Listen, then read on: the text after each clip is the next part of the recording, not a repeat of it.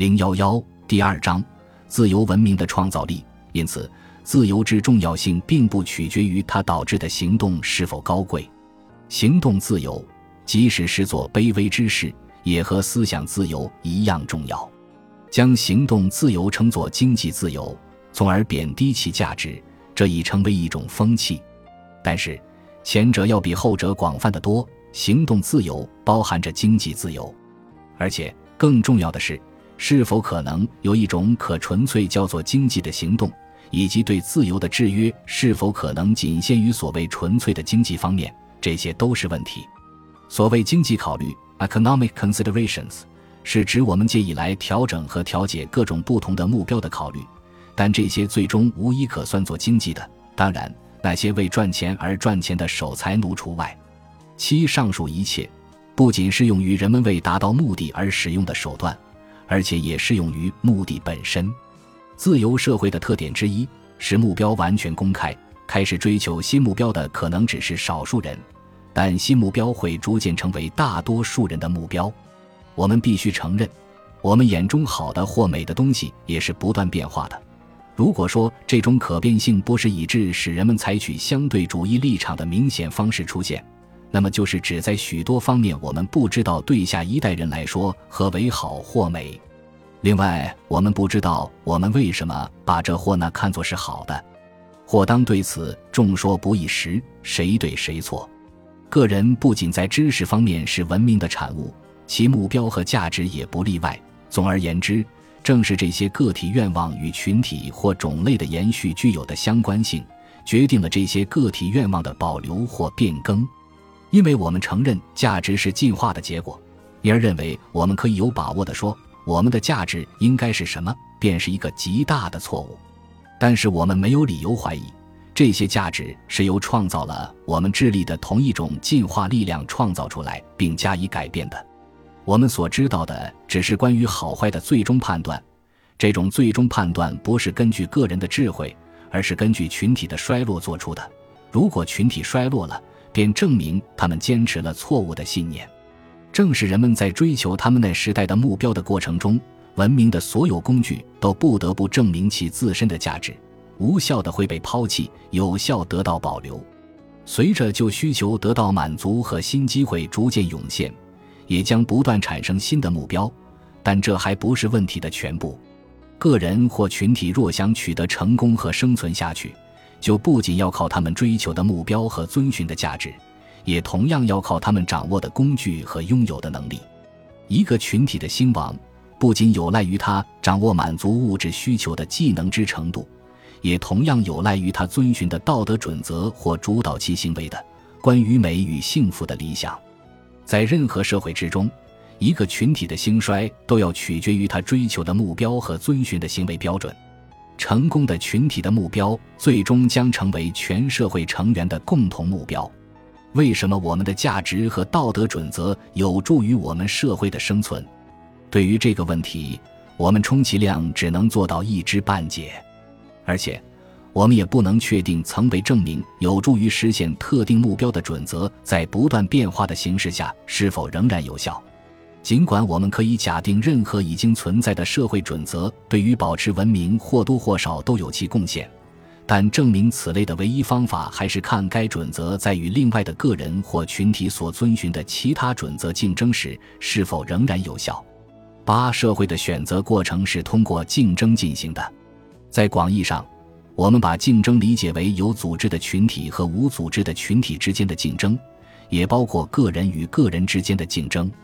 如果把竞争看作是合作 （cooperation） 与组织 （organization） 的对立物，就可能误解其本质。通过合作与组织取得结果之努力，与个人之努力一样，也是竞争的一部分。在以不同的方式组织起来的群体相互竞争中获得成功的群体，往往证明其内部关系也是有效的。个人行动与群体行动之间的区别并不重要，重要的是不同条件之间的区别。在某些条件下，人们可以尝试以不同观点和行为为基础的多种方式；而在另一种环境中，某个机构拥有独立的特权和力量，不让他人进行那种尝试。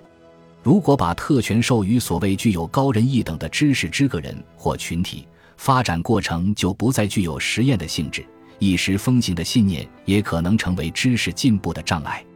拥护自由并不意味着反对组织，其实组织也是人类理性能够掌握的最有效的手段之一，但它意味着反对一切具有特权的垄断的组织。尤其反对使用强制阻止他认为更美好之事物进行尝试的组织。每个组织都是以一定的知识为基础，并有自己特定的目的和方法。然而，即使是为增进知识而设计的组织，也只有在其设计是基于真实的知识和信念时，它才是有效的。如果有事实与该组织依据的信念相抵触，那么，它也只有在该组织遭到失败并被取代过程中才可以显现出来。因此，组织必须是自愿形成并置于自由的氛围之中的，这样的组织才是有利的和有效的。组织将必须不断地调整自己，以适应在开始时无法考虑到的情况，否则就会走向衰亡。若把社会全体变作单一的组织，而这个组织又是根据单一的计划构建和运转的，那么。结果就会扼杀那种造就了人类思想的力量，而组织恰恰是人类思维设计的产物。如果在一切行动中只使用已被认可的最有效的知识，其结果如何，值得深思。倘若取消一切根据广为接受的知识看来似乎纯属浪费的尝试，并且只从事那些根据占统治地位的观点看来似乎有点意义的问题和实验。那么，人类就可能根据其知识来预见所有的习惯行为之后果，并避免一切失望和失败。此时，人们似乎已将身边环境完全置于其控制之下，因为他只尝试那些预知结果的事情。若果真如此，文明肯定会停滞不前。这倒不是因为进一步发展的可能性已经枯竭。而是因为人们已经如此彻底地将一切行动和身边环境置于其现有知识的控制之下，以致无法为新知识的诞生提供机会。九，如此，那些渴望将一切事物皆置于人类理性控制之下的唯理智论者，便会面临一个真正的两难选择：一方面，使用理性的目的在于控制和预知；而另一方面，理性的进步又是以自由的境界和人类行动的不可预知性为基础的。那些夸大人类理性力量的人，通常只看到人类思想和行动交相作用的一个方面。要知道，在这种交相作用之下，理性同时既被利用又在形成。他们看不到，理性在其中生长的社会进程必定是不受理性控制的。毋庸置疑。